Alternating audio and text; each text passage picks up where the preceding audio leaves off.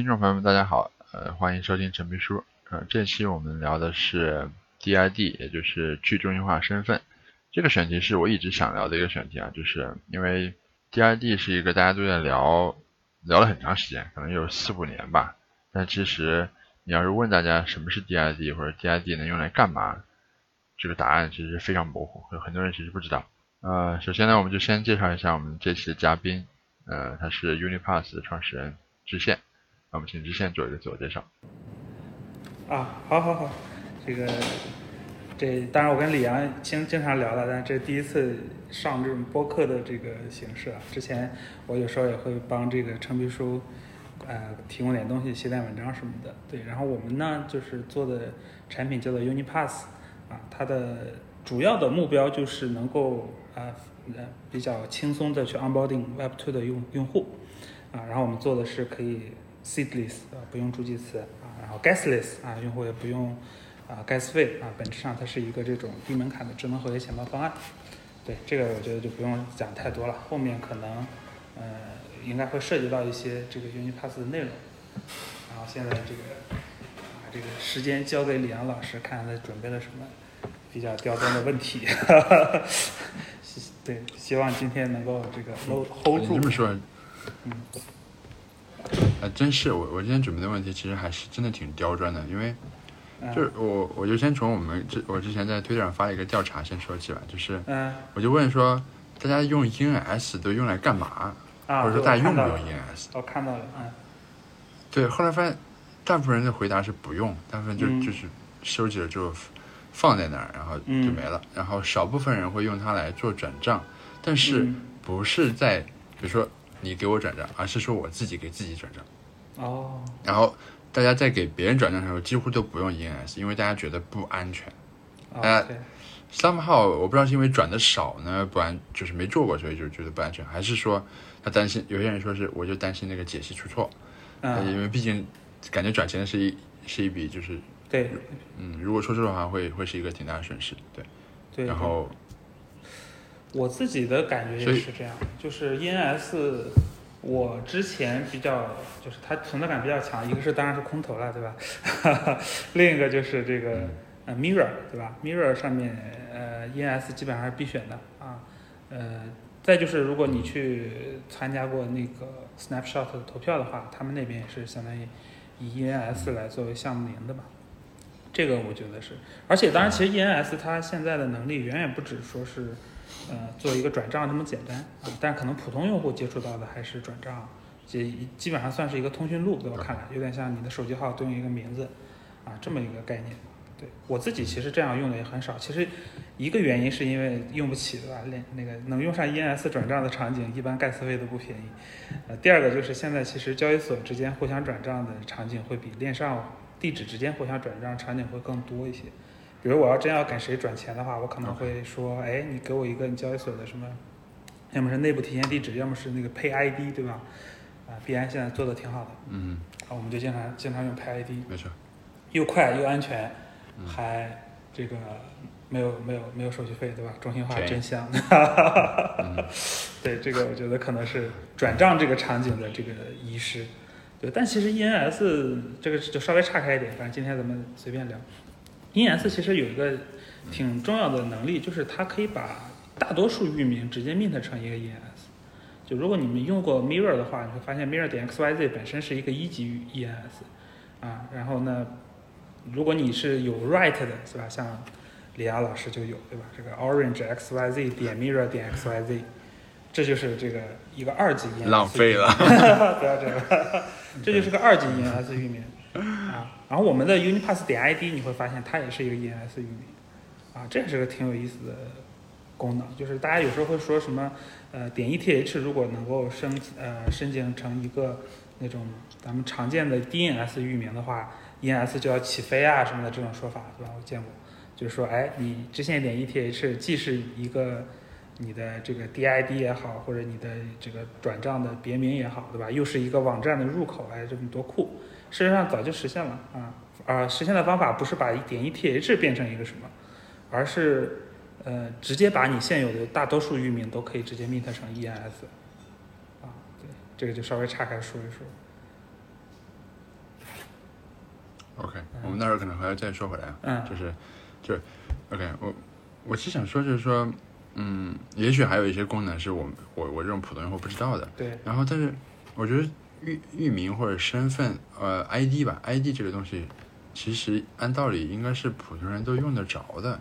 对我，现在的感觉就是说，身份这个东西为什么在目前 Web 三的世界里面这么，它很稀薄，它它几乎感觉不到，然后我们好像也能正常过。对，是或者说现在因为 ID 的概念太多了，甚至有点有点无处不在。嗯，你干点啥其实都可以归咎于 I、归于 ID。你会发现很多，呃，就是 DID 赛道现在拥挤不堪，甚至我觉得都还没有赛道的概念，就是边界都没有。呃，是就是大家都可以把自己往 DID 上讲。然后我一般去想这种问题，我会，呃，就你先别考虑 DID，你先考虑 ID，对吧？我们我们对身份的认知到底是什么？这个其实你仔细想一下，你会发现身份你用的时候其实不是对自己的，就你不会说我自己是什么身份，对吧？你很少在自我思考的时候想我的身份是什么，你不需要嘛，对吧？这个你不需要说我是什么什么什么什么什么，像那个龙妈一样一大堆 title 我才有个自我认知，不用的。这个身份其实很少很少一些场景下会，对，但是比较少吧，可能就有时候你你你内省，啊，你内省的你你我是你做的这件事情符不符合你的身份是吧？OK，呃不是我就有时候你会想，就啊，哦，我是一个什么样的人？我到底是谁？然后我哦，OK，对就是是就比尤其是谁杀了我，而我又杀了谁？对，啊不是，不 是对对对，就就就真的有有的时候，就尤其是你你说人生碰到什么变故的时候，你会想这个。嗯对，明白，我知道，但这是少见场景嘛，这是有有内省能力、有哲学是是是哲思的人才有。一般人，大家我不就是我嘛，我还用说我是谁？但是一般身份是我觉得是用来证明给别人的嘛，对吧？嗯就是我要告诉别人我是谁，对吧？这个是比较重要的。嗯，你比如我我是，比如说你你你那个疫情期间，对吧？你是是哪个哪个省的身份证？你可能就要被被查啊，嗯或者你要证明你的，比如说绿码也是你的一个身份标签，你就要向保安证明你能够进入这个园区，对吧？大多数时候都是这样的，包括你的，你你比如说北大毕业啊，你北大毕业证，这个证是干嘛的？证明你是北大毕业的。一般身份是用来做这个事情的。那么在 Web 二里面其实没错，也一样嘛。你在互联网里面，就咱们刚才讲的都是现实世界中啊，网络世界中，你你用邮箱去注册一个平台的时候，你希望在这个平台创建一个属于你的，在这个平台的身份，那他要先验证你有没有邮箱的这个持有权，那你就需要 Google 来证明你拥有这个邮箱的所有权，这就是 OAuth，对吧？啊，或者说你收到一个验证码，你把验证码填进去啊，这也证明你拥有这个邮箱。用两种不同的逻辑啊，OAuth 就是 Google 直接证明你说 OAuth 是什么东西？，OAuth 就是 O 就是大写的 O，Auth 就 A U T H，OAuth two，这是一个这个叫 Open 是 O 是 Open 的意思还是什么？啊，有点忘了，反正就是呃，就有这么一套，就大家常见的这种这个社交网络登录，就比如说你微信登录、谷歌登录、Facebook 登录，这些都属于 OAuth 登录。你会发现这个过程是没有什么邮件的，它没有发邮件，对吧？只是谷歌这边弹了个框让你确定啊，如果需要输密码的话，输个密码，然后那边就认证你拥有这个谷歌账户。这个其实是 Google 作为一个中心化的 authority，它来证明你拥有这个账户，就有点像北大证明你拥有这个毕业证，或者说学学信网对吧？或者教育部证明你拥有这个毕业证，是这个这个意思啊。所以其实还是需要一个第三方的 authority 来证明你拥有一个某一个身份特征啊，然后你能够拿这个特征获得相应的权益，对吧？比如说进入北大这个嗯内网啊，比如说呃这个用用 Google 的账户登录之后，呃我就让能让你成功的注册，毕竟你你去这个刷这个谷歌的一个账号还是比较有难度的啊，我让你用谷歌登录呢，你至少大概率不是一个机器人刷我的这种状态，对吧？就这种意思，就是不同的认证标准嘛，不同的认证认证级别。嗯，然后，然后其实这是咱们常见的身份的用法。那么回到 DID，那 DID 其实不是一个，就它不是一个 Web 三的概念，你知道吧？它不是一个 crypto 的概念，它是一个 Web 二的概念，啊，它是一个 W 3 C 的标准。其实，当时做 DID 这个事情是为了干什么？就是要避免用 authority 来证明你，啊，我希望你用户自己能证明自己，啊，就这个事情其实微软推动的挺积极的，啊，有的时候巨头他也是愿意就是率先革自己的命嘛，对，就有点像那个什么三 T 里面那个四维空间率先往三维空间走的那种感觉啊。微软当时是出于什么目的要这么做呢？出于什么目的？我不知道，因为我觉得海外的巨头他们挺喜欢做这种协议的倡导者吧，就是大家都支持这个协议的话，我作为标准制定者以及最早的支持者，我会有一些呃话语权也好，或者是吧先发优势也好，对吧？我我把我这个东西已经改造成 DID 了，然后你们没改，用户更喜欢我这套东西啊，那你们就会损失用户之类的，对。对，微软自己其实当时他做了一条链，啊，然后想想搞这个事情，嗯。我感觉就是当时的 DID 就是为了把认证这件事情从呃第三方权威里面解脱出来，让用户自己认证。毕竟在网络世界，其实它没有那么多咱们说的这种认证，你有毕业证这种这种强认证，顶多就是证明你是个你你有一个叫做身份的连续性或一致性啊。你就比如像你在论坛上，你永远是这个 ID 这种感觉啊，一个一个连贯性，你能够像就你跟你跟网站或者你跟平台两方之间。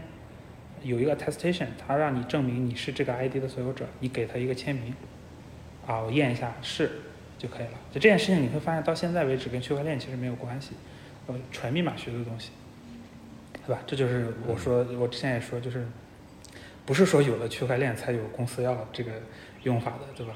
这个东西没有流行起来，不是说因为区块链发展的时间不够长，不是说大家之前就没有考虑过用非对称加密。来做这个账户验证，而是真的门槛太高了，PGP、公钥这种，普通人就是搞不定的，对吧？所以，所以，对，不是说你有了区块链，大家就哎突然之间就可以跨过这个门槛，这本身就太复杂。对，所以，所以我觉得就是这个话题讨论到这儿呢，就是说，呃，DID 它的目标其实就这么简单，但是呢，在 Web 三现在这个概念里面，我觉得就是属于一个泛化状态，就大家把 DID 当一个框，什么都可以装的一个状态。我现在一想 Web 三的 ID 可能就会出现好几个个人主页，对吧？各种 profile 上面各种华丽的 NFT，啊，然后各种社交图谱，各种那个名字，啊，这个就是只要 connect wallet 你就能够看到非常炫酷的一个界面，对吧？不管是给你打个分，啊，还是给你画张图。还是给你把社交关系列出来，就这些东西，这是咱们现在常见的啊。你一看，OK，这是一个做 DID 的，或者至少它跟 DID 有关的这么一个项目，这种概念。啊，然后我的想法就是说，还是回归它的本质，就是你需要向别人证明你是谁，在 DID 里面也是一样的啊。你签名来证明你拥有一个呃 ENS name，这其实就是你 sign in with Ethereum 的标准之一，就是 EN ENS 也是这个。算是什么协会成员单位之类的的，就你如果用你这个地址上面反向解析了 ENS，你用你的地址签名签一个消息啊，不一不一定上链，那网站就会把你识别成这个这个 ENS 的所有者，这个没毛病啊，最简单的场景。嗯，对，那如果你需要向对方证明你拥有一个某一个 token，这个 token 可能证明一个权益啊，比如说你有这个 token，你就可以看陈秘书的这个里世界文章，对吧？啊，当然我不知道有没有啊，反正我没有，我没有这个权限啊。就比如某一些外边人看不到的陈皮书的文章，对吧？呃，只有你拿到一个这个 Orange NFT 啊，你才能够看到这个文章。如果是这样的设定的话，那这就回到了你，就是你的身份到底是这个 NFT，还是你证明你持有这个 NFT 的一个签名，对吧？这是一个值得思考的问题，到底哪个才是你的身份？就一个地址，对一个地址，它是你的身份，还是你证明你对这个地址所有权这件事情是你的身份，对吧？这两个难道不是统一的吗？不是啊，嗯，你就这么说吧，地址被盗了是吧？对啊，如果私钥泄露了，对吧？那还还是身份吗？这个就是问题了。你还对这个这个地址有控制权吗？就是你还能够。你虽然也能签出一个名来，但别人也可以签出一个名来。那你觉得这个身份还是你的吗？或者说你还会去用吗？因为你越用会越危险。你说别人也可以有两种情况别人可以先是说两种哦情况，一种叫做丢失，一种叫做泄露。前者反而是更幸运的一种情况，就是你的这个地址虽然在那儿，这个地址永远在那儿，这个 NFT 也永远在那儿，但是你动不了了，嗯，对吧？很多 BTC 是这个状态，就是你不知道是这个人没去转，还是他密钥丢了，他转不了了，对不对？嗯，那第二种情况就是你泄露了啊，这种，对，就身份泄露或者说被丢失，就我丢失了对身份的控制，这一点在传统的 i Y 八的世界里面是不是也存在？如果不是 DID 的话，它也存在，但是可以被解决，因为它是 authority 来证明你的。你只要通过别的渠道，哪怕是找客服去磨，对吧？你腾讯最早的这个 QQ 号找回，不就是找客服去磨嘛？啊，或者现在一般大家都那个服务里面都会让你加 2FA 甚至 MFA，对吧？Multi-factor authentication，这些呃对，这些为什么能加？是因为这个 Web 二的框架下面是服务器跟你交互的，它能用的手段很多，它可以验你的手机号，对吧？它可以让你设几个问题，这个问题只有你和他知道，答案也只有你和他知道，这种事情都是可以验证你的身份的。但是在 Web 3语境下不是的，因为你你很难去找这种 secret，只有你你们两方，你你你没有对手方了，对手方是区块链，对吧？或者对手方是一个开源的前端，啊，host 在一个服务器上，他没有办法去通过密码学以外的方法来验证你是你，他就没有办法帮你找回。啊，所以 Web 二有这个情况，大家忘密码是家常便饭，但是无所谓，因为我总可以通过别的手段去 reset，对吧？就像银行卡，你知道，你只要身份证还在，你总还可以去银行，呃，不管经历多复杂的流程，我还是能够 reset。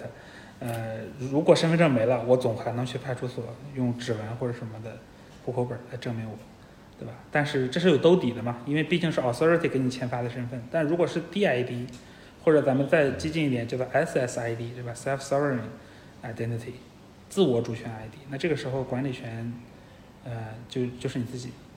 那如果你没有特别好的防范措施，就是真的丢失了对它的控制权，按它的定义来讲，就没有任何人能帮你 reset。对，那这个时候就是说你你就要考虑这个问题了，到底什么是你的身份，对吧？我认为就是拥有对这个东西的唯一控制权才是你的身份啊，就注意唯一控制权。唯一就是指别人也控制的不算，你肯定不敢用。就比如你的这个 orange xyz 点 mirror 点这个 xyz 这个这个这个对应的这个地址私钥丢了，别人可以以陈皮书的名义发动各种暴论，对吧？或者发个钓鱼帖子募资，对吧？你你你肯定会第一时间用各种手段来说啊，这个东西不是我了啊，大家不要用。虽然你同样有 access。你说不是你其实不准确的，你还是可以调用它的，但是你也不敢用了，因为你知道别人也可以调用。对。啊，OK，所以是个唯一。那第二个就是说，你得有控制权，对吧？你也用不了了，那也不能叫你身份了，对不对？你都证明不了这个是你的。那那这个，对，这个时候其实挺奇怪的，就是说，嗯别人为什么要泄？就你说你你的地址泄露了，嗯，那你怎么证明呢？对呀、这就是最可怕的地方这就是最可怕的地方啊！就是这种 DID 最可怕的地方，就是一旦兜底权是这种非常极端的，就比如说 EOA 地址，那就是私钥，就是私钥，没有别的东西可以保护，对吧？私钥一旦泄露了，你想自证清白都很难。你说这不是我，对吧？然后我丢了钱了，我就说这是你，你没有办法证明这不是你啊，这很可怕的，就是那种借尸还魂，呃，这个这个感觉，或者或者是最近的那个《夏日重现》这种动漫，对吧？突然有了个你，长得一模一样，说话一模一样啊，他也有你的记忆，你说 你怎么证明这个不是你？挺难的，嗯，对，所以其实总结一下的话，我觉得 DID 就站在我的角度来讲，嗯、首先它是它是要站在用户角度去考虑的问题，对吧？他用 DID 是为了向别人证明自己，嗯、那那 DID 的就它的本质就是你能向别人证明你是你的能力，以及别人没有办法向其他人证明他是你的能力，对吧？就这种这种嗯这个听起来拗口，但是其实也不难理解，就像充分必要条件一样，只有你，对吧？有有且只有你能证明这个东西是你的啊。你像 NFT，它其实是你这个地址在外部的一一个附属品，对不对？就是 NFT 其实是身外之物，对吧？它是合约里面记了一个这个地址跟 NFT 的对应关系，所以它属于你，是这个意思。那本质上还是这个地址，那这个地址就是你能够证明，你能签出来一个签名，让它 recover 出这个地址，同时别人签不出来啊，我觉得这个就是本质。我每次想就是关于身份和什么 DID 认证的时候，我都脑子特别转不过来，因为对我也不知道为什么。噪音太多了，就是你听这个也有道理，那个也有道理，确实啊都有道理。但是你你要看本质，本质就是这些，不管是你的链上行为、你的资产、你的 NFT，还是你签出去的名，对吧？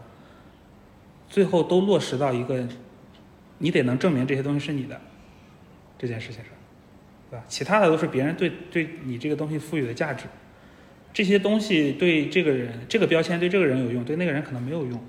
比如说银行不会看你链上 NFT 的持有数给你放贷的，对吧？那这个这个身份对于银行就没有用。这这都是问那些都都是都是上层的啊，就是底层的，我觉得就是，嗯，健全啊，你能证明是你，我能证明我是对，你 我是我有且只有你能证明这个地址，就是你能签出来能 recover 出来的这个这个东西。现在的 DID，你觉得有谁是达到这个要求了吗？现在，现在我觉得 DID 这个概念就是还停留在，呃，怎么说呢？产品形态的层面，就是大家，呃，在抢夺话语权，定义什么东西是 DID，对吧？比如 ES 说域名就是 DID 啊，然后这个比如 DBank 他说这个，这个你的这个 DeFi 的行为，对吧？才是 DID。当然他可能没那么说啊，我只是。就是站在这个不同的立场的口吻，比如说，呃，有人说这个社交关系才是 DID 啊，是有点像那个那个盲人摸象那个那个预言，对吧？就是大家说大象是什么样的，对吧？但目前没有一个人说啊，OK，DID 是什么，对吧？它不就没有像钱包这么好定义，啊，它是一个相对现在还没有那么收敛的一个概念，对。然后我觉得最终还是要看用户角度，他认为什么是 DID。就是说，你你这个产品到底占据用户什么心智？就咱们知道说有个用户心智模型嘛，就用户在干什么的时候想起你，对吧？那对于我来说，这个我还是需要证明我是谁的时候，我想起来这个 DID 的分量，对吧？比如说我证明我是一个优质用户，能进白名单，啊，这个我的比如说 Digit Score 是吧，很高啊，我持有某一些这个 Power App 啊，然后。我能领空投，对吧？这个时候我感觉到啊，我的身份 给我带来了收益，我向别人证明我有权，我有这个资格去领这些东西。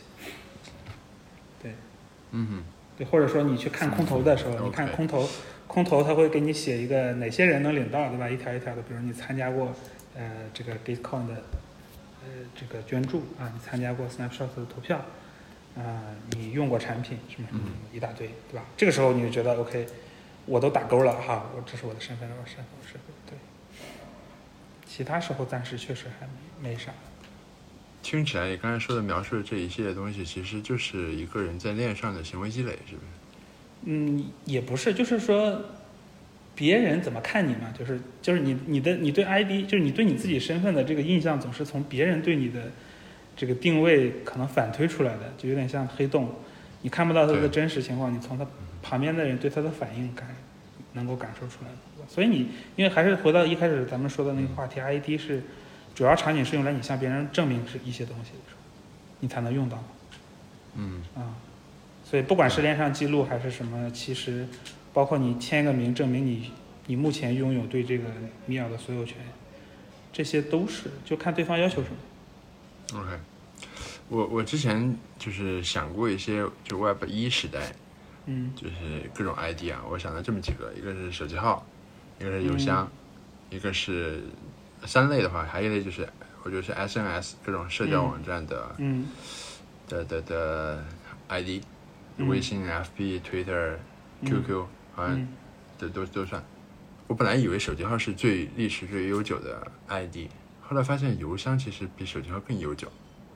啊，因为应该是肯定的，因为邮箱。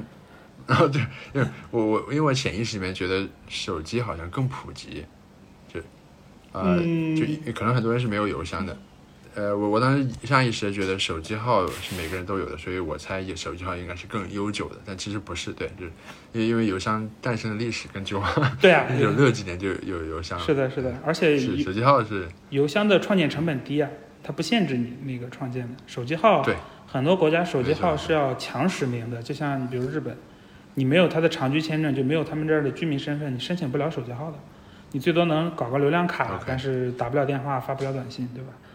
啊、这手机号其实在我看来并不 Web，就是邮箱邮件是 Web 的东西，嗯手机号不是。手机号其实是一个类似电信基础设施这个级别，就是它是硬件级别的。啊、嗯它就是，但是站在那个应用的角度来看，我只是需要，呃，用户有一个 identifier，这个 identifier 要去重，呃，要去程，而且能够，呃，自自证，对吧？就是手机号，就是说用来用验证码的方式来自证。验证码其实又这个在国外其实叫，呃，另一个叫法叫 OTP 嘛，就是这个 one one time password，啊，有的时候它叫 one one time password，就是一次性密码，就有效期很短，嗯啊，就三分钟啊，然后呢，就你输对了就对了，就证明你拥有目前你拥有对这个手机号的所有权，啊，邮箱也是一样，邮箱既可以输验证码，也可以点链接，啊，也来证明你对这个邮箱的访问权。OAuth 就是靠刚才咱们说的第三方去证明你拥有对一个账户的这个所有权。呃，这三个其实在我看来区别不大，总本质上就是服务方要求用户自证身份啊，你说你是这个手机号的用户，你要证明你真的拥有这个手机号啊，你要证明你的邮箱，所以本质上在我看来区别不大的，只是说你要考虑到他们的安全边界的话，呃，手机号的安全边界、邮箱的安全边界是不一样的，对吧？手机号，嗯、你如果是那种伪基站的话，哎，就安全性堪忧啊。一般的来说还可以。啊邮箱的话呢，就是，呃，就是邮件服务商，对吧？你只要选稍微大一点的服务商，问题也不大，或者你自己自己建邮件服务器，啊，问题也不大。对，然后，呃，第三种那个社交登录就是 OAuth 了，OAuth 这那是比较新的东西啊，就是用户体验最好的。对，然后呢，问题就是应用它就是平台还需要去第三方那儿注册开发者身份，比如你要用谷歌 OAuth 的话，你就得去谷歌申请一个类似 APPK 和 Secret 的这么一个东西，你才能用上啊，就是进一步增加了巨头的控制力。对，我我我当时看到这三个类的时候，我就发现有一个问题，就是说，如果某一个就是某一种 ID 要想能够成为全员共用的话，它要么是免费，嗯。就比如邮箱，邮箱是几乎免费的，所以我我我我自己是在我想，我九零年出生的，嗯。然后我是在高中的时候有了第一个邮箱，嗯雅虎邮箱免费。我第一个应该是初中。我那时候电脑都没有，初中的幺六三，我也是，我是在学校的机房里注册的，因为有一节课是教你注册电子邮箱嘛。我记得有一节课是邮箱，哦有一节课是博客，暴露年龄了。哎。嗯，哇，还有博客，我我我我那时候就是我应该是我舅舅给我说，哎，给你注写，给你看看一个新玩意就叭叭叭，就是你你就是一个邮箱，然后我当时其实挺懵的，我说那这女生干嘛？嗯，对啊，因为那时候觉得互联网上没有人，对，我不认识任何人在互联网上，嗯嗯，但后来发现，对，哎，我我就觉得他他免费这一点好像挺重要的，对就是这让任何一个在网上的人，他他可以有一个东西。嗯类似的，我想起来就是我的我我第一个 QQ 号也是比较晚才做，也是高中，嗯也也是。那当时其实我也也没有好友在 QQ 上，说我不知道，但是只是大家说你注册一个吧，我就注册一个。这这其实比手机号要更怎么说啊？按道理来说，其实是更低成本的，因为手机号你还买个手机。对，手机号还要花钱月费。你觉得在 Web 三的里面，啊、一个免费的账号会是大规模对这个，我觉得我是没有什么质疑的，就是，呃，就咱不管外部几，对吧外部一、外部二、外部三，人还是那些人吧，大家的人性是不会变的，你永远可以相信人性，对吧？POW 就是因为你可以相信人总是自私自利的，所以他才不会出问题，啊，这这这是这是一个好的机制。那，呃，嗯你如果能够跟付费服务提供一样甚至更好的功能，然后你免费开放，那你用户基础一定是我觉得至少两个数量级以上的优势。因为我想不到理由我我要花钱去买一个付费的东西，对吧？除非你体验真的就是做到更好，或者你有一些东西在免费呃模式下不 work，就免费的话我补贴不起啊，或者这个东西成本很高啊，没有规模效应，我没有办法通过大规模用户来降低成本。就这种情况下，对吧？你像咱们的日用品、消费品，不太可能走免费，然后通过客流来赚二次收入的这种这种东西，对吧？但是你网络上的东西，因为编辑成本几乎为零嘛，你拍一个视频，你播放一百万次和一亿次是，呃，成本是一样的，这带宽成本稍微稍微有点区别，对吧？嗯那这种时候你可以走免费加广告这种模式去获客，对吧？这个我觉得在 Web 二时代已经证明了，我觉得这个事情不会说因为 Web 三用户有 ownership 的能力了，用户就会更愿意付钱，我觉得这是两码事，啊，你付钱你还要体验出你付钱的价值，啊，那一个 mass adoption 的东西，对，我觉得一定不是人人都要收费的，甚至还要收年费的这么一种东西。你想想，那咱们就说五美金，嗯啊，gas 费成本其实更高。咱们现在都知道，你续费 ENS 你不可能只续一年，那太土豪了，一续就是五年期，因为你续五年跟你 gas 费差不多贵嘛，对吧？也就是说，你一次性成本可能至少要二十美金以上。你你不要小看二十美金，二十美金对于一个 general 的人来说是个很大一笔钱。你在他还没有拿到什么价值，或者比如说你买了这个域名，你就能获得收益或者什么这种预期下，你让他花二十美金，天方夜谭，对吧？我们以前做游戏推广，嗯你让一个用户下载玩你，免费让他玩，你都要花很多钱去推广。你不用说让他付费了，一个付费用户的成本是多少？啊，他他需要跨过付费这个门槛是很高的，啊，所以付费的东西，就在我一个原来的广告行业从业者来说，这个这个就是我们我们我们收费都是按什么 CPM、CPS、CPC，呃呃 C C P 不是 CPS 后面 CPC、CPA 啊。到 CPS 才是付费付费的模式了，就是说我是按点击收费，还是按激活下载收费，还是按激活收费，还是最后按付费用户收费？越往后转化率越低，对吧？你一直到付费的时候，我们都是跟用户跟有那个游戏分成了，就五五分了，这种，他愿意付出百分之五十啊，这个流水来获得一个付费用户，对。所以我觉得就是免费这个事情是，呃，是没有啥问题的。对在什么情况下，收费的一个 ID 才、嗯还还会有一点优势呢？就是看你那个 mass adoption 这个限定有没有去除。就我认为收费的模式一定是你能提供额外价值的。就比如你付点钱，我可以让你安全性更好，隐私性更好。像我们方案里面，啊、现在当然我们早期肯定是不不收钱的，但是未来就我们用户量大了，我们要帮用户算 ZK 的，你要知道。呃，就是有的人其实不 care，呃，邮箱暴露在链上，他无所谓，他就本来就注册了个 print mail，他自己知道，你你也 trace 不到我，你也不知道我是谁，对吧？我我邮箱密码是是个三十六位的，对吧？你也破解不了。这种时候我完全没有必要用 ZK。但是有的用户他可能觉得 OK，我还是希望隐藏一下，那这时候可能我们给你一个付费年年费订阅的高级用户，我就可以每次你需要邮件恢复啊什么的时候，我可以帮你算 ZK 啊，算 ZK 要花钱嘛，要跑要服务器成本，对吧？我提供了价值，我帮用户保护隐私，我当然可以收钱了啊。以就就是就是这种这种时候，因为这个时候你不收钱，除非你就是以这个用户规模，呃，能能从别的方面收到钱也可以，啊，就比如说你收这个像像 MetaMask 一样收交易费，一天几十万美金，你可能永远免费的帮用户算 ZK，所有用户都算，可以。对，最后其实还是看用户带来的价值够不够 cover 掉你的成本，啊，如果嗯大多数情况下都是 cover 不掉的，那付费还是可以的。嗯如果有人找到了能 cover 掉的方式，然后呢，它这个产品又有规模效应，就是说用户量越大，它的这个收益越高，成本可能持平或者线性增长或者越低，对吧？如果有这种情况的话，那一定免费会胜出。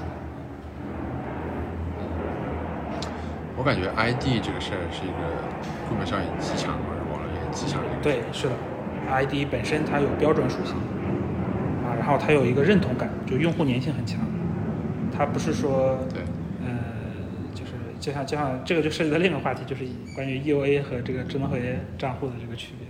这个这个我觉得不展开了啊。嗯，你说 EOA 是 E 啊 EOA 就是那个以太坊那个外部账户，说白白话就是讲私钥直接映射成的账户，就是私钥直接就是我们对平时常用的 MetaMask 这种啊那个这个简写是什么 E EOA 啊，external 啊 external 什么 account 来着？啊有点忘了。对，叫叫外部账户，对，啊 OK，可能不是 external，我我忘记了。对，anyway，对，就是 EOA 啊，然后，嗯，这这是这是一种嘛，当然我的概念里面就是我觉得 EOA 它还是更多像是一种过渡方案啊，因为它很难解决一些问题，就是尤其是 onboarding 用户的问题啊。我是个人是觉得智能合约钱包这种，呃，它代表的是账户抽象，对吧？账户抽象这个方案才是真正能适合大多数人用的，呃，这个方案啊。你要说它成本高，但是如果是 mass adoption 取向的，比如区块链也好，Layer One 也好，对吧？这个它的成本肯定不能像以太坊这么贵。那如果这个假设在的话，其实呃，智能合约钱包的成本其实真的不高，非常低。你说智能合约的成本不高是什么？就是开一个啊，对，注册一个，包括日常使用，它可能比你直接用 EOA 贵那么一点点。比如日常用的话，可能贵个百分之二三十，啊，就如果是一百美金贵个百分之二三十，你很肉疼啊。如果是一美分贵百分之二三十，无所谓的。现阶段大家用用用 DID 到底用来干嘛呢？现阶段我觉得，就如果是我说的那个方法的话，我说的那个定义方法啊，嗯、d i d 其实你要用它来管理资产，啊，其实或者我我说个更极客一点的词，我认为就是我们做的就 Impact 做的事情，不是说 DID 或者钱包这两个在我们看来都是它的两个场景啊。虽然大家可能觉得钱包和 DID 已经是基础设施了啊，这个上面的游戏什么的才是场景，但其实在我看来，钱包和 DID 也都是我们的场景。我们做的东西叫做 DPKI，是不是很极客？我不太敢说这个词啊。Decentral 解解释一下，没事。对，decentralized public key infrastructure，说人话就是去中心化公钥基础设施。去中心化公钥基础设施基础设施对，decentralized 哦 public key decentralized public key infrastructure 呃 infrastructure。DPKI OK，它是它这个概念其实是跟 DID 有点像的，就是 ID 和 DID，对吧？嗯这边就是 PKI 和 DPKI，啊，公钥基础设施是一直都有的啊，就是比如就就是说说白了，我有一个公钥列表，有一个服务器维护的，谁是拥有这个公钥，谁拥有这个公钥，啊，然后呢可以帮你 reset 你的邮箱对应的公钥，这就是 PKI 啊，但这个东西就说白了它。它没有办法真正实现这个对非责任加密想要做的事情嘛？你还要依靠一个 authority 来证明你是你，对吧？还是不够好，就是托管型的 DID 可以这么讲。所以 DPKI 就是说一个去中心化的，PK PKI 是就是之前是用来干嘛的 PKI 就比 P 比如说啊、我想想怎么怎么讲啊、这可能普通人用到的比较少，就比如说 GPG 或者 PGP 啊，这两个是一个是升级版，对，就是 Pretty Good Privacy。嗯公钥对吧？你那个你来证明，比如说呃，支线 at 亚美点 co 对应的公钥是这个，你怎么证明这个事情？啊，之前是有一种专门的 server，你可以去 register，就是你来声明 OK 这个公钥它是由这个邮箱的人持有的。其实你现在去创建一个 RSA 的时候，它还可以给你提供这样的 field，就是那种这种字段让你填。那这个东西它只是一个声明，你没有办法验证的。所以到后来那些极客。嗯，就 geek 们他们都是线下聚会，然后拿着小本本互相抄对方的公钥，贼朋克，抄那种贝斯六四的公钥啊。因为他们不相信这个 PKI 提对对，供的验证因为你你网上的东西总可能是假的嘛，啊，我只有是线下 face to face 的抄下来，我才相信你是你啊。就这是这是一个一个情况。第二个就是比如说你，啊、你去 GitHub 上提代码的话啊，你会有一种方法，就是说你在 GitHub 里面去注册好多个公钥，每个公钥可能对应你一个开发环境啊，在这个环境下面，你提代码提上去的时候都有这个当前环境私钥的签名，就不用验验密码了，直接 push 代码就 push 上去了。这种其实也属于一种 PKI 啊，甚至包括其实比如 iMessage 啊，对吧？你知道 WhatsApp 啊，这种端对端加密的通信其实都一样的，只不过这个东西不对普通用户，呃，就是呃普通用户没有感知。它有时候会帮你换 key，你会看到，就是你用 WhatsApp 的话，它会经常说什么该联系人的密钥已更改，其实就是帮他换了一个 public key。嗯啊，这个时候 WhatsApp 它扮演的角色就是个 PKI，这个东西就是太基础设施了，因为互联网也是，就 Web 二也是要建立在密码学之上的，这个大家可能。嗯，没有这个意识啊，就你 HTTPS 什么这些东西，你没有的话，你根本就没法上网，对吧？没法愉快的上网。就像我们用的 DKM，如果没有的话，那满世界都是钓鱼钓鱼邮件、欺诈邮件，谁都可以假装自己是这个 Trump，对吧？给你发一个，哎呀，我被我要竞选募资，你还你还验证不了。你说我们我们现在我们现在就经常在用 DKIM 邮件，对啊，这已经是一个多少十五年历史的东西了吧？零七年开始就是就我以为我们是一直在用的是 PKI，就我们现在用 DPKI 也在用。没有，刚两个概念。那我刚刚说的邮件的那个叫 DKIM。DKI 对，就是就我们这还跟 DPKI 还不一样就。是 DPKI 是一种基础设施，DKIM 是一个反 spam 的协议，叫 Domain Key Identified Mail DKIM。啊，就是说大白话 Domain Key 啊，Identified Mail，就你看它里面的关键词 Domain Key，就是说它是跟邮箱跟那个域名有关系啊。然后呢，它的邮件是 Identified，就是你要邮件要验证身份，就有点像那个呃中世纪寄个信都要拿那个你知道那个蜡吧，蜡加那个印章加灰哎蜡封盖盖上，就是说这是个一次性的，一方面它能证明这个章章这个章的花纹可能很难去伪造，对吧？或者它都有图样，一对就发现 OK 这个章是对的，这就相当于签名验过了。然后呢，我还要看信封，信封有没有拆过，也就是说签名有没有覆盖到你的核心内容。就首先章是保证签名是对的，但是签名是通过信封传递到整封信，整封信肯定是没有被动过，否则这个信封不会是完整的，是用物理的方式来保证了一个呃健全。然后邮件怎么办呢？就是邮件是一个协议啊，就是谁都能起一个 server 的，对吧？我可以自己跑一个邮件服务器，嗯，我可以声称我是比如李阳 at gmail 点 com 给任何人发邮件，这都是合法的，这是符合电子邮件的协议的。我可以声称。对，就是我我的 from 我就填这个字段，你没办法，你验证不了，你验证不了，那那怎么拒绝这种情况呢？就比如我要验证，我我要说我是李阳 at gmail 点 com 啊？我发到了一个 QQ 邮箱，啊，QQ 的服务器收到这种邮件之后，他一看 OK from Gmail 对吧？然后我就去用 DNS 查询查一条记录，就是叫做 DKIM record。Gmail 点 com 的 DNS 里面会记一个公钥，一个如果是 Gmail 的话是二零四八的呃 RSA 公钥。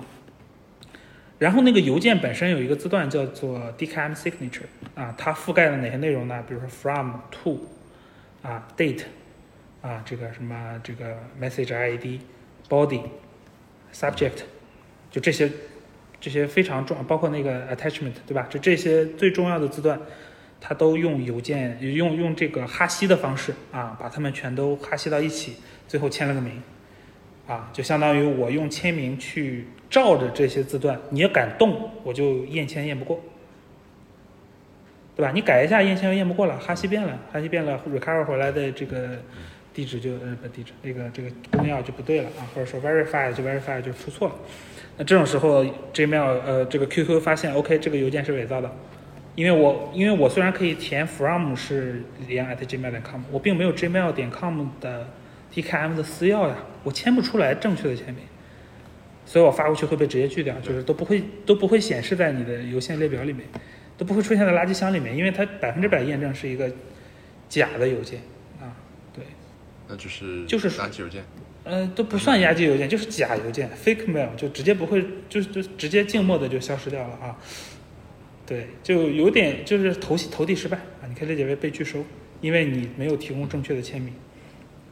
所以本质上就是咱们常用的邮件服务商在发邮件的时候，都会给每一封邮件都打一个蜡封，发出去，上面是 gmail 点 com，gmail 点 com，gmail 点 com，对吧？啊，对，所以只要验这个验不过，就给你扔掉啊。然后如果验过了，但是发现里面的内容被更改，也会被扔掉。对，就回到说，你说 DID 怎么用嘛、嗯 d i d 在哪儿用嘛，对吧？这个话题，对我就说，作为一个 作为一个 DPKI，它在我看来就是说，你需要健全证明你是谁的时候，嗯、就比如你需要 login mirror 的时候，对吧？这个时候是用的。你你需要签一个签发一个授权，授权一个 session key，这个时候就是你，呃，你那个地址要证明自己有有所有权的时候了，啊，再就是钱包，对吧？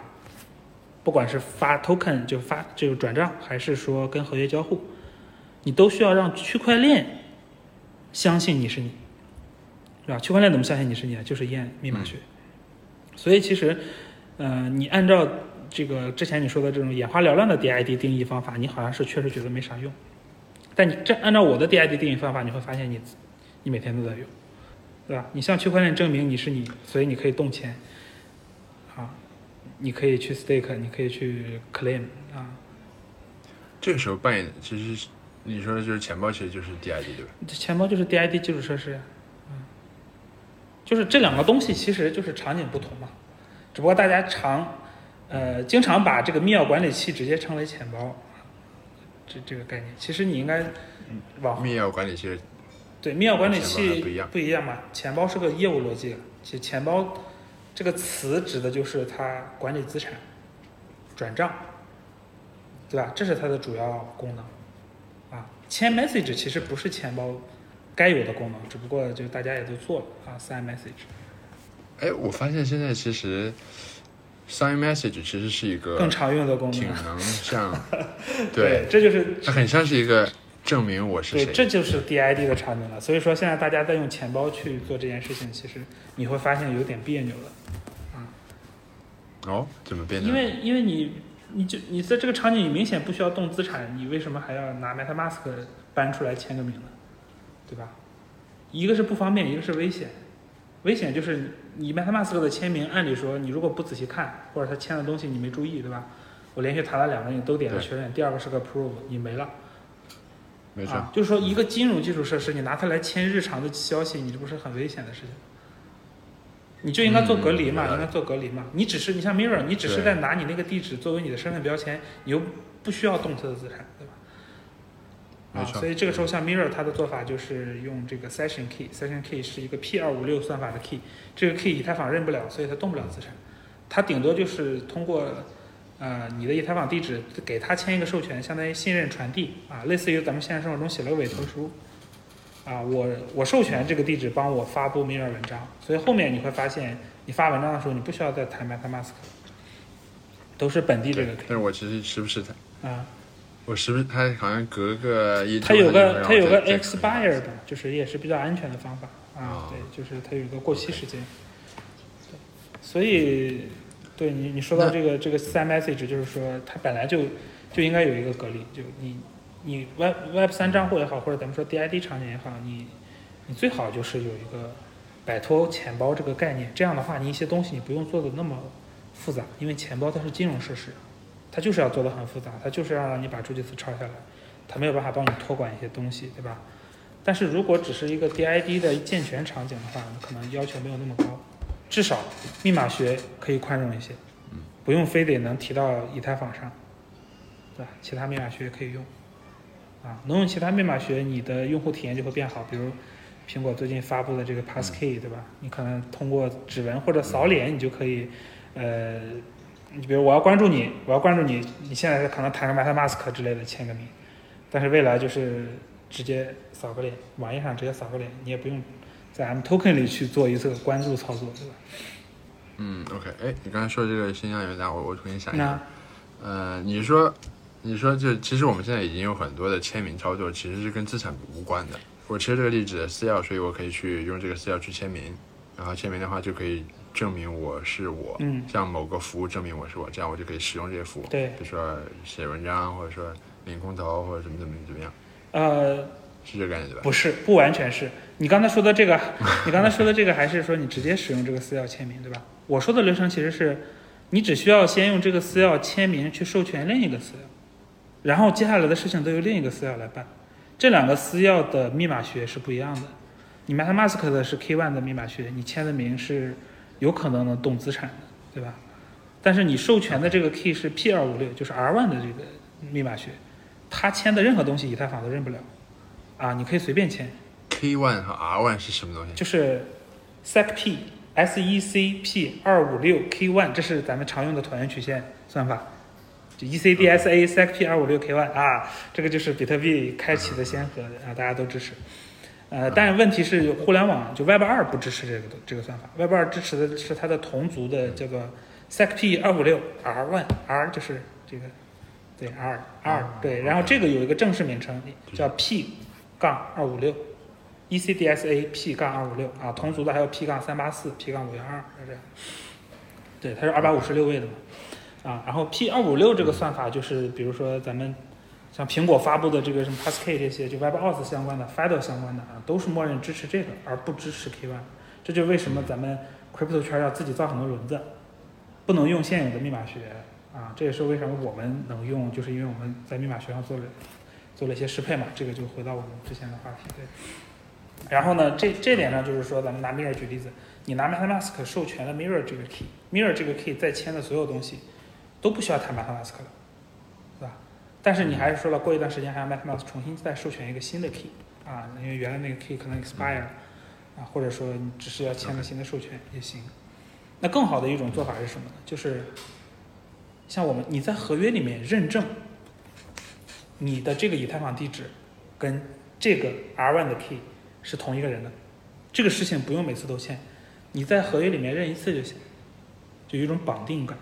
我在合约里面，你签个名在合约里记我下来，在什么合约？我们的合约嗯啊，我们的合约里你去认证一次，接下来所有应用都可以以区块链为信任中心。他收到了你的 R1 的 key 签的名，他只要呃还原出来，然后再从链上查到这个 R1 跟这 K1 是绑定关系，我们管这叫信任传递。它就可以视同是你用那个 MetaMask 签名登录的，这个好理解？嗯，那有了这个事这个，逻辑是不是跟 Mirror 挺像的？对 Mirror，但是它是线是的链下做的，就它每每一段时间要重新签一遍，所以你还是摆脱不了 MetaMask 环境。但是你用我们的产，你用 UniPass 的时候，你只要绑过一次这个地址，你接下来 UniPass 是不需要插件的嘛？你在手机浏览器里，你在微信里都可以直接用。你用你用邮箱登进去之后，嗯，你再点各种操作，这个应用是可以视同你与你用那个 MetaMask 地址签名的。呃，你跟我描述这个，我我我我如果自己不用的话，还真的是没有这种对你用的区别，就对于用户来说，就是我如果要做一个社交的，我要用一个社交的 Web 三的应用，对吧？比如一个是 Web 三的 Twitter，对，我要 follow 一个人的时候，我是必须在，比如说 Wallet Connect 或者在 Deck Browser 里面，或者在 M Token 呃不 MetaMask 的环境里面，我才能使用对 VS，你直接在 Web 浏览器里直接使用啊，就这个区。我直接在 Web 浏览器里面啊使用。你就直接 UniPass 登录之后哎，你点关注，那就是要要弹窗也行，要静默也行，这就看用户设置的权限。就是我关注这个操作，需不需要显示的让我弹个窗？你也可以不不用。啊你像 Mirror 发布文章是不弹窗的，你点发布就直接发布了嘛。对因为这种操作它不是那种资产相关的，啊，这也就回到了我为什么说 Wallet 直接作为这个 DID 是就是高射炮打蚊子，人家安全每个东西都让你签，并且让你明确的看到你签的什么是为了防止你丢钱。但是你在发文章呀，这种还能改的文章，其实对吧？或者你在 follow 一个人，这个决策并没有那么重，我没必要非得显示的去嗯提示用户你在 follow 他，你确定吗？哈哈，对吧？你只要点 follow，我就认为你确定了，你大不了再点一下 unfollow 嘛，对吧？对，啊，所以就是拿钱包直接作为 Web 三账户是惯性思维啊，不是第一性思维。第一性思维你要重新考虑这个场景有必要搞那么复杂吗？它需要的是什么？用户的体验怎么着能更好？解构完了，你再设计一个 Web 三账户。如果有 MetaMask 的话，比如说在 Mirror 这个场景下，它就 Mirror 自己做了一道，然后可以让你不用每次就是弹出弹出那个、弹出那个弹窗对，这个这个思路是好的，对吧？对，这个思路是那如果我做，对，然后我如果是做其他的 social 的网站，我可不可以就模仿 Mirror？就是说我自己网站，我这个社交网站本身就像 Mirror 一样，然后有一个 key 存在这儿，然后以后你就不用去每次授权，然后我我自己这个网站就把它解决了。是可以啊，但是刚才那种那个就是方案，就是说为什么你会隔隔隔个七天，对吧？有时候是它设置的 expire，有时候是你浏览器环境被清了。你要知道，它这个本地的 session key 存的这个环境是不稳定的，它不像咱们在 APP 里存的东西，它在浏览器里存的东西是会被各种各样的原因清掉的，像 Safari 这种神经病，它就是一个网站里头，你每隔七天你不不访问一次，它就给你清，啊，就是人家是什么站在用户的隐私角度考虑嘛，你也无可厚非，所以你不可避免的就会要重新授权，重新授权你就需要再把你的 MetaMask 找回来。那我们解决的方法就是你不要在链下一次一次的授权了，你链上绑一次就行了，本地的在链上绑一次，就是什么概念？就是最最简单的，比如说，你比如你注册了一个叫李阳的 Unipass ID，对吧？你在里面认证你拥有一个以太坊地址，这个地址可能对应的某个 ENS，嗯。啊，然后接下来呢，你在一个网络网页浏览器里面直接登录 Unipass，然后是一个 Web3 Twitter，你登上去了，这个时候这个网页里面生成了一个嗯。我们管它叫这个 local key 的这么一个密钥，其实跟 session key 本质上很像。啊，这个密钥呢，我们就放到你链上合约里面。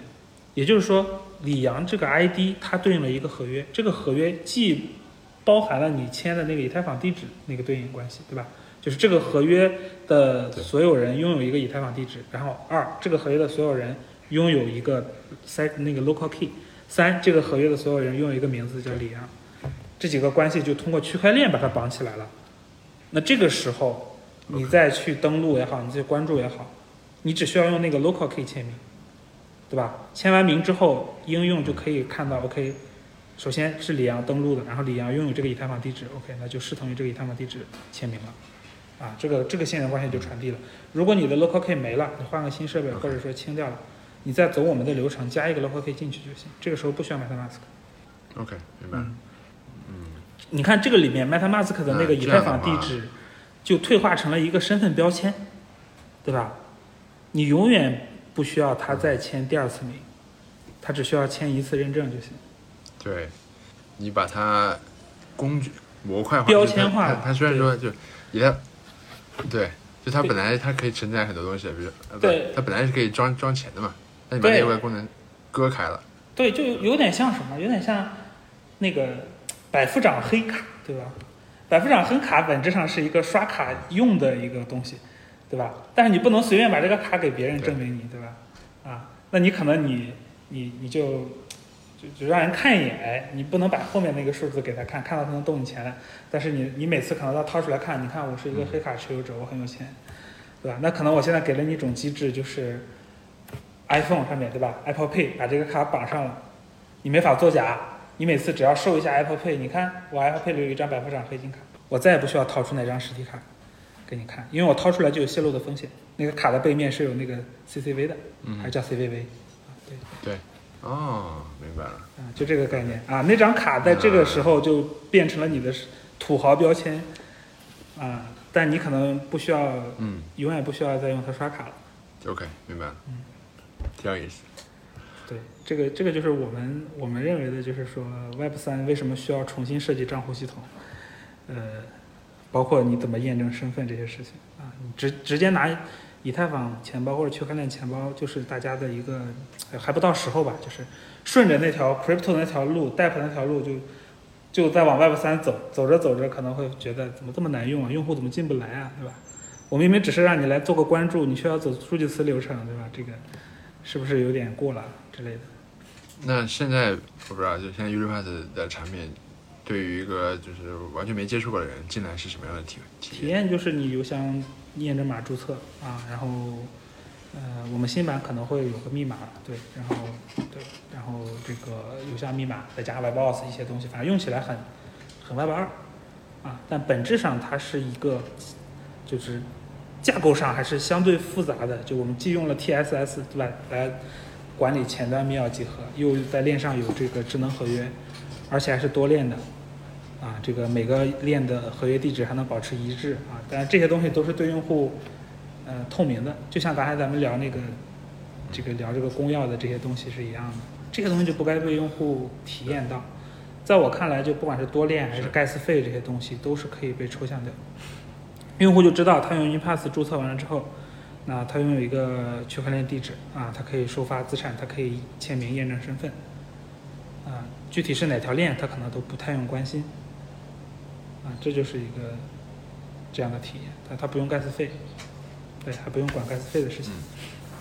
你说可以登录各种应用，或者说就是这个需要其他的各种应用去适配吗？呃，你得适配啊，因为你去怎么说呢？看你想怎么接吧。呃，像 Sign with Ethereum 他们现在在做的一件事情，其实有点离经叛道了。他们在做 OAuth。OAuth 的问题就是这个怎么说呢？应用是不验签的。就按理说，我应该要验签验你的签名，我才能证明你是你，对吧？但 OAuth 它的验签是由另一个服务器完成，叫 Auth Server。他在相信另一个服务器的验签结果啊，所以他说你是你是这个地址的所有者，你就是了。但是为了跟现在的 Web 二的一些场景能对上呢，大家可能也就先这么将就一下。本质上最好的做法就是每个应用那边都要自己验签，对吧？你签了名之后，去验证这个用户真的拥有这个签名，所以它其实是需要适配的。那适配的难度不高，大家可能就就看你是 Web 几的 developer 了，对吧？如果你是可能，呃，已有的 Web 二场景，呃，就大家可能适配起来觉得麻烦嘛，对吧？可能可以用 OAuth 的方式过渡一下，但是正经要想用上这套东西，肯定还是要把验签逻辑加进去的。但这个东西不用说他们从零开始写，像我们都会提供 SDK，啊，就直接 API 级的，你就直接调用一个 Verify 就能确定这个人是不是这个人就行了。反正逻辑都是开源的。嗯呃，这个意思是不是说，比如我做了一个 Web 三的应用，然后我现在有几种选择，比如说我支我我支持 MetaMask 的 node，支持 MetaMask 的 node，或者支持 Wallet Connect，然后我还可以支持 Unipass 的 node。其实 MetaMask 和 Wallet Connect 是一种，嗯、OK 这种你也要适配啊，一样的，你得自己手写，就手动写那个验签逻辑，就别人签了名之后，你要能认，对吧？甚至可能没有那么简单，你还要下发一个 token 让他签，就是你让他签那个内容是什么，然后你自己还要验证这个内容是不是对的，是不是过期过期了。比如说你那个大概率你让他签的东西里会有一个时间戳，啊，你可能设定一个、呃一多少分钟过期，防止重放嘛。这些东西都是要有的，这个其实有完整的封装应该。OK，就我观察到，就是说现在好像大部分网站都是就只支持这几种，然后大部分网站连这个都没做，对于新大部分网站就是 connect wallet，啊签名都不签的，连上读到地址就结束了，对吧？哦，OK，对吧？签名的是少数吧，对不对，就是你想想哦，好像是啊，啊，签名的少数。但是 Connect 的时候，Connect 的时候没有签名吗？没有啊，Connect 你就要完全相信当前的这个环境的这个这个叫什么？呃，钱包不会骗你。你知道有的钱包它是支持你添加那个叫做观察钱包的，对吧？就是你没有这个钱包的私钥，你只是把这个地址放进去了，它能帮你，呃，就是在 Connect Wallet 的时候提供这个地址，就相当于我我没有你的私钥，但是我能够以你的身份 connect 到某个某个地方去看你的资产或者看你的什么，对吧？原来的 DBank 就是这样的，现在 DBank 会要求严一点，对吧？它虽然可以也可以搜你的地址，但是有一些那个呃稍微私有一点的功能呢，它需要你签个名它才给你看。嗯对，OK。你们作为新的玩家进入的时候，会不会碰到说开发者不支持的情况？那不会啊，我们肯定，嗯、有这个能力，也有信心让这个开发者体验做得非常好，对吧？我们以前在 Novos 的生态也是做的，应该算是最 popular 的 Novos SDK 啊，用户体验是，就开发者反馈是非常非常好的。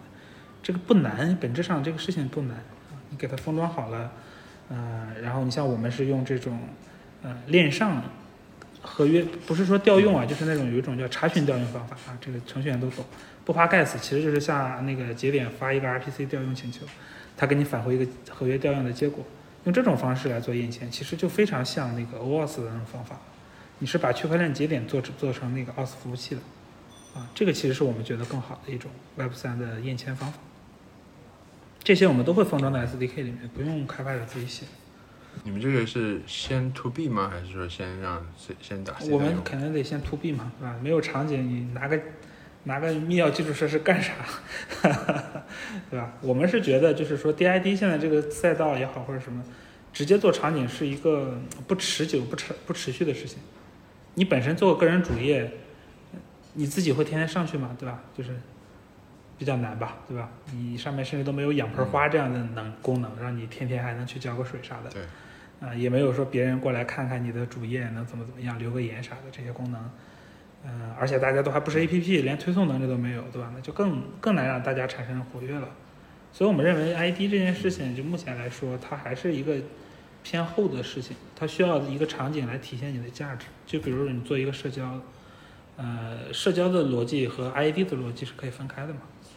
那么我们之前改造那个 Mastodon，就是那个长毛象那个网站，我们自己那个实例就是把它的邮箱加密码的登录改成了 Unipass 登录，对吧？场景就是这个去中心化 Twitter 的场景，然后呢 ID 就是 Unipass ID，啊，这样就是一个很好的结合范例。那这个这种合作是需要你们跟不用不用不用。去合作？不用，那个他们就是这种叫 federated social network，就联邦社交网络，它其实像邮件一样，它是一个协议，然后它的软件都是开源的，你只要符合这个协议，它那个他们用的叫 activity pub，你的内容就是你的内容，你的用户行为就包括点赞、关注，就是可以互通的，甚至无关你的产品形态。就我常举的一个例子，就是你在微博上既能看 Twitter 的内容，点赞 Twitter 的内容，就是包括你去 follow Twitter 的人，你甚至还可以看到 Instagram 上的内容，这就是 Fediverse 的给你的感觉。我们做的其实就是起了一个我们自己的实例，并且把那个用户 onboarding 的流程从中心化的变成了这种 DID 的方法，剩下的东西都没有改。啊，如果做进一步的修改，就是你可以去把一些 Web 3的元素加进去，比如说用 token 做 unlock 这些功能都可以往里加，因为你有了一个 DID 了，上面的东西相当于就有基础了嘛。你有 DID，你才能做手上 social graph 的呃这个去中心化存储，对吧你？Meta 那个 Mastodon 默认你的 social graph 就存在这个你注册的服务器上，所以只要这个服务器的所有所有人管理员看你不爽，他可以把你办了，然后你的所有的什么 follow 关系都没了，这个很可怕的。啊，但 Web 3解决就是这个问题嘛，你你有了 DID，这是一个基础，ownership 的基础，你就可以去把 social graph 存到什么 IPFS 上，这些东西就可以做了。然后你还可以加入 token 的元素，加入这个权限的元素，还是要有场景。就能不能这更详细的介绍一下，就是说，呃，普通用户来了之后，你期待他获得什么样的体验，以及他脑海里面对这个 Unipass 是一个什么样的嗯，印象？对，就早期的话，我们其实我们的目标就是成为空气，对吧？就是尽量让用户不要太感受到我们的存在。呃，因为其实对于现在的用户来说，他安全意识首先可能还没有觉醒。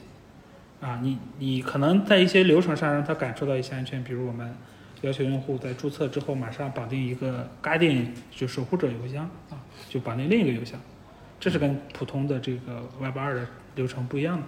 但其他呢，它体验起来又很很熟悉，就是邮箱密码这些东西、验证码这些东西。对，这个过去了，这就是最好的，因为这样的话，应用就是跟我们合作的应用，它不希望你存在感太强了。你这样的话，用户可能会流失。明白？啊，但后期就是说，随着用户使用的变多呢，我们会教育用户去，比如说签名的时候注意看有没有这个 Unipass 的域名。就我们的存在感更多的是一种，呃我是你的呃 crypto 的管家或者说服务商这种感觉。我不能够僭越啊，我没有办法审查你，我没有办法控制你的资产，我也没有办法阻止你用你的资产，但是我可以提供帮助，我可以帮助你这个是呃，就是你看清楚我你签的是什么，对吧？有点像律师，啊，对方扔给了你一个十页的法律文件，你签还是不签，你很难决策，你根本不知道这里面有什么风险，很多时候可能就能盲签。但是呢，你像我们就要求，如果是交易的话，把交易解析出来；如果是 message 的话，就把 message 显示出来，啊，让用户知道他在签什么。这种时候，我们是需要有存在感的，就让用户知道，OK，这相当于在 Unipass 的领域了，呃，已经从应用的领域跳到 Unipass 的领域了。这个时候你看，呃，这上面只要没问题就是没问题的。这可能是后期的事情，前期就是我们尽量作为空气，呃，让用户能够平稳的登录到 Web 三，对，就就算是成功。OK，所以对于一个 Web 二的用户来说，我进来之后，我我我进到 Web 三世界里面，第一关我是碰到 Unipass，然后我嗯。用、Unipass 会用一种就是非常熟悉的方式来迎接我，对说你登录用邮箱注册，然后你用密码注册，对。然后你就可以获得一个获得一个以太坊地址对，以太坊地址，就是说，好，我我我会获得一个地址是吧？对。获得一个以太坊地址。对，ID 是可选的，ID 你也可以有后。你你你理想中你是希望它有还是没有？理想中当然希望它有了，但是这个阶段我们就不去烦用户了，对吧？他什么时候想要的时候，他再再去，mint 一个或者什么一个就行了。就是这个现在不在我们不在我们目前的 roadmap 里面，我们原来是这么做的，对吧？但是这次我们做了一个很大的调整，因为我们现在嗯、呃能在 UM 上去用了。那这个时候我们可能先把我们的呃近期目标变成这个智能合约钱包这个场景。这个时候其实 ID 就是一个附属品对，它是上层的 ID 部分，下层是个钱包嘛，对吧？对，然后我们先 focus 到钱包这个场景，先把现有的需求解决了。啊，因为现在有很大的需求，就是不管是 Web 三的开发者还是 Web 二想转 Web 三开发者，他会需要增量用户，啊，增量用户现在就是进不来。嗯，对，这个嗯我百分之百确定，目前嗯不管是合作也好，还是这个投资方也好提的需求，非常非常多，都是卡在这个地方。OK，就是说，呃，Web 八的用户过来，然后我有了一用邮箱和密码注册，注册完了之后，我有了一个，这是一个什么东西啊？是一个以太坊地址我有了个私钥，然后私钥可以以太坊地址，没有可以用啊，你不需邮箱加密码。没有没有。对，你就站在一个你你还是站在和 Web 三的角度的，你是站在一个老韭菜的角度在考虑的。对，用户知道什么是私钥吗？不知道，嗯，他也不需要知道。那但是他助记词，但是他拿什么东西来管你呢？就是说，这该怎么怎么管怎么管，你登录就登录上去了，你操作就弹窗，你点确认就确认了。什么是私钥？不知道。OK OK 啊啊，所以他对他的来讲，他就嗯只看到了我的我的邮箱，我的注册邮箱对啊你像你平时你平常用 MetaMask，你也不也就是输个密码然后点确认吗？你知道什么是私钥吗那也不知道嘛。啊，但你只要导入的时候才知道嘛。我这不保存了吗？是，但是至少我先保存了嘛。嗯，对啊，那你你外包用户不需要知道这个事情，对吧？你就知道你有个邮箱有密码，哎，你就有控制权。啊，当然实际情况会比这个复杂一些就是我们肯定有安全性的这个一些其他的手段，让你这个你密码丢了也没啥问题之类的啊，密码可以 reset 这些我们都能做到。但是呢，我们保证是去中心化的，啊具体架构呢稍微复杂一点，今天可能没办法讲。对，呃，然后用户不需要知道私钥，不需要知道助记词，不需要知道盖茨费，什么都不需要。盖茨盖茨费你们要代付吗？我看什么链了，对吧？以及看哪个应用了。其实我们现在聊下来，场景都愿意帮用户代代付的，因为首先大家在以太坊上做这个出圈的事情呢就比较少，对吧？你稍微贵一点的 Arbitrum BSC 成本也就是这个每分这个级别，啊，那创建账户可能是十十几、二十几美分这个级别，然后发交易就是每分这个级别。其实早期帮用户代付一下是没问题的。后面用户的这个账户里面有了代币的 token，比如你你玩 Stephen 之类的，你是会赚 token 的，这个 token 是有价值的，对吧？你可以用这个 token 覆盖死。没错。嗯我们甚至还能做到，你可以你可以用 Polygon 上的 USDT 付 B BSC 上的 gas，对吧？嗯嗯，所以你们现在是在找，就是不同链上的就是应用方、场景方去合作。对，其实大家也不是说不同链吧，大家都是先有场景，再考虑用什么链，都是这样的。啊对而且很多也都是多链都有布局的。这个时候能有一个然后让用户不用考虑多链这些事情的基础设施，对他们很重要。没错。啊，你们这就像借借船出海是吧？To B to C，能说一下现在有哪些你觉得很不错的吗？你说场景吗？对啊，你你寄予厚望的。我寄予厚望的是吧？呃，我我不能说哪个应用，但是方向的话，就是说，首先游戏这个肯定的，我以前也是游戏从业者嘛。这个东西是唯一一个，就是你可以愿意为一些纸片人，对吧？愿意为一些虚拟的东西付费的一个场景，这个是真的有外部性的啊，就是这个这个我觉得是 OK 的。就你看你经济模型，或者说你你如果说到游戏的话，你数值怎么设计，对吧？能让用户既有留存活跃，又有，呃它不一定非得是正向收益，它只要玩儿，嗯他能爽到，然后呢，同时它还能有一点收益，它就会觉得挺好了，对吧？呃然后尤其是带有一些交互的功能，所以我觉得游戏是一方面它自己本身是有巨大的场景，而且是跟经久不衰的需求，人不太可能说是突然大家都不愿意玩游戏了。有可能大家突然不愿意看视频了，对吧？但是不太不太可能大家不愿意玩游戏了。这种感觉啊。对，然后啊，第二个就是 social 这个大场景啊，人是个社会动物，对吧？这个地球村就是互联网对于人类社交的格局的改变是不可逆的。一旦大家接受了这种在网络上社交的设定，就不可能说完全抛弃这个东西了。它的效率啊，它的体验，就是它的功能边界都更强。人的这基本几几种基本的这个这个人性的罪恶，都在社交里面可以得到充分的释放。啊，对，social 这是个超级大场景，你说其他场景你都可以在以 social 为基础去做的。而我们其实想做的就是说，嗯，做 social 不管是做 social graph 也好，还是做上层的场景，还是做垂类的场景，你就不要再考虑这个用户这这端了，我们帮你搞定。onboarding 也好，gas 也好，啊，甚至这个，呃，这个就是其他的附加服务吧，就是只要是用户端的服务，都可以往上挂，啊，然后我们要做的就是开发者，你接 n pass 就对了，你不用想这个事情，啊，你你做一个，就像你现在去做一个互联网应用，你不可能从从零开始搭所有基础设施，你要做一个直播平台，你难道要自己搞串流服务器吗？不用，对吧？你直接买阿里云的串流服务就行了。你需要自己去建数据库吗？不需用啊，你直接买这个，这个既带这个高负负载均衡、高可用，对吧？又又什么的这种数据库服务啊，缓存服务啊，所有 DDoS 服务，这些都是已经是 SaaS 状态，已经是这种服务状态了。你不用管，你拼一拼就能拼出一个很强大的场景来。啊，我觉得 Web 三你没必要从零开始再走一遍这个吧，对吧？这已经是现成的模式了。没错。啊，你就应该。拿东西拼一拼就好了。那我们就是说，你如果是面向 mass adoption 的一个场景，用户端你就不要不用想啊，我们就帮你搞定。你有什么需求，我们大概率都能满足。然后这个面向 mass mass adoption 是肯定不局限于就是是是多链对吧？那对，跟链没关系，跟链没关系。链其实在这个时候你会发现，它也变成了一个基础设施，对吧？为什么 Solana、Polygon 可能挺受欢迎，包括 Starknet，你会发现。大家不再是说，OK，我特别喜欢这个链，我考虑在这个链上做点啥。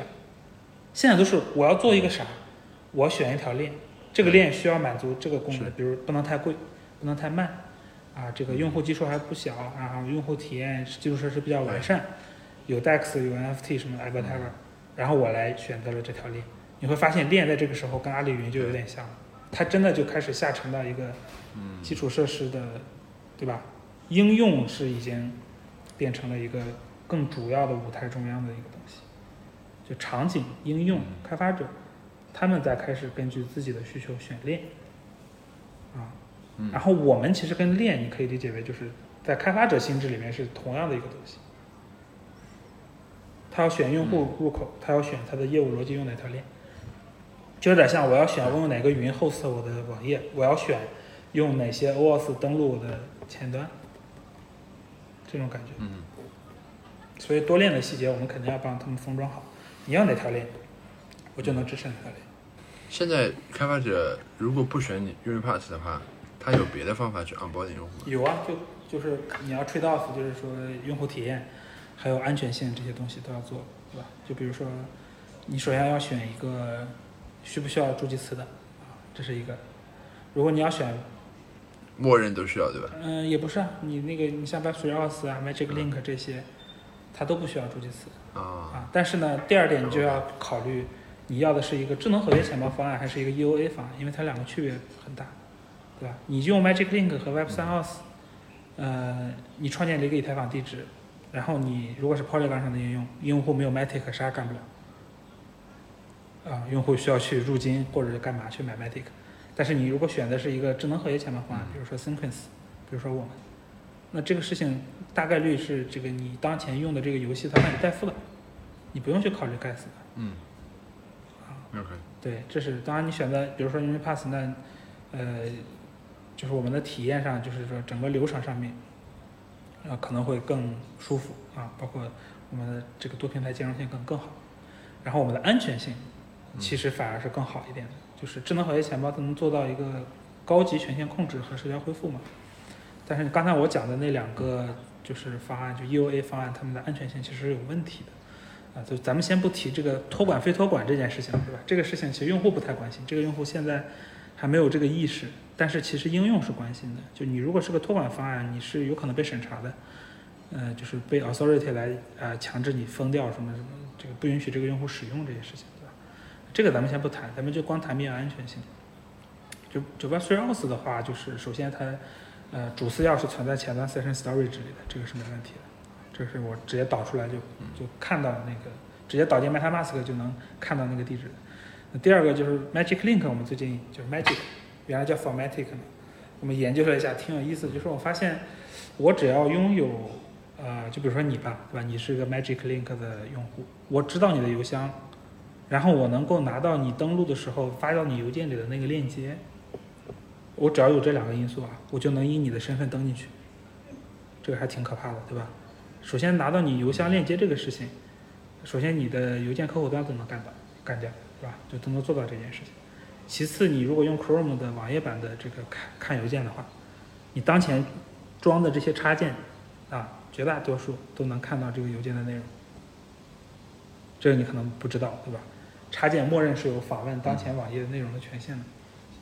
啊，这就是为什么你像 Mask 能改 Twitter，对吧？它不光能访问，它还能改的，对吧？这是这个，呃，这个安全性。但是这个事情就是说，第三方去攻击你的这个。咱们先不说啊，谁拥有这个两个因素呢？完美的拥有这两个因素啊，就是 Magic 官方，因为这个链接是他给你的邮箱发的嘛，所以它既有你的邮箱，他有这个链接，对吧？挺有意思。所以是结论就是，他们其实可以动所有人的钱。明白。嗯。但这些东西就是你不去分析，一般开发者他呃，反正在现阶段他意识不到这个问题，这个就需要我们持续的去。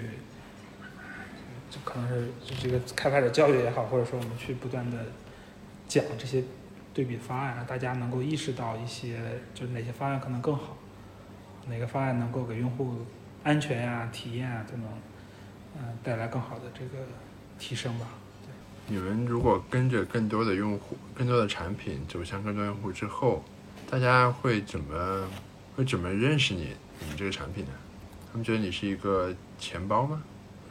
嗯，可能在在他们的眼，对，在他们的眼里面，这个东西，钱包这个概念可能会淡化，因为他们毕竟不是 crypto 炒币进来的，对吧？在他看来，就是你像我们叫 UniPass，对吧？它就是一个呃健全器啊，就是我我要认证一下，有点像 Google Authenticator 那种感觉，当然功能要强大一些，对吧？功能要强大一些，就是首先钱包的功能肯定会有。呃，就资产管理啊什么这些功能可能会有，然后呢，包括浏览器这些，对吧？该有的也都得有，呃，甚至通知功能，对吧？我可以加通知啊，因为我们会有 A P P 啊，我们后面会有 A P P。对，我们要做到的就是网页和 A P P 是一个配合的关系啊，不是说必须用 A P P 或者或者这个只能用网页啊，我们是要 A P P 是要提升安全和体验。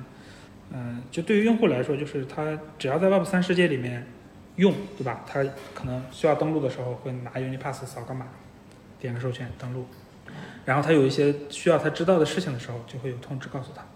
对，然后总之就是是一个 Web 三的，你管它叫入口呢也不太合适，就是一个，呃，就像就像你你你的你租房子的中介或者你的这个打官司的律师，就是你最最离你最近的自己人对吧？来来来帮助你安全的在 Web 三世界遨游啊。不会出什么问题，管理你的一大堆东西，我管家或者 OK。那我按现在的理解的话，它你们就跟 MetaMask 一样，对吧？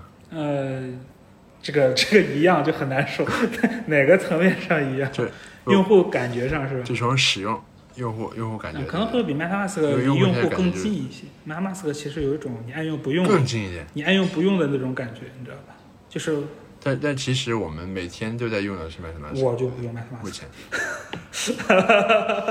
我是说大，对啊，大部分现在我在用。我知道你什么意思啊，就是说妙管理器，你应该把它抽象成妙管理器这个概念，对吧？我是觉得你除了密钥管理，你要多做点事情，就是让用户在 Web 三用的更安全、更舒心，对吧？比如说签名，对吧？你优化，然后呢，那个验证，呃，多帮用户鉴别一些钓鱼的东西啊，恶意的网站呀。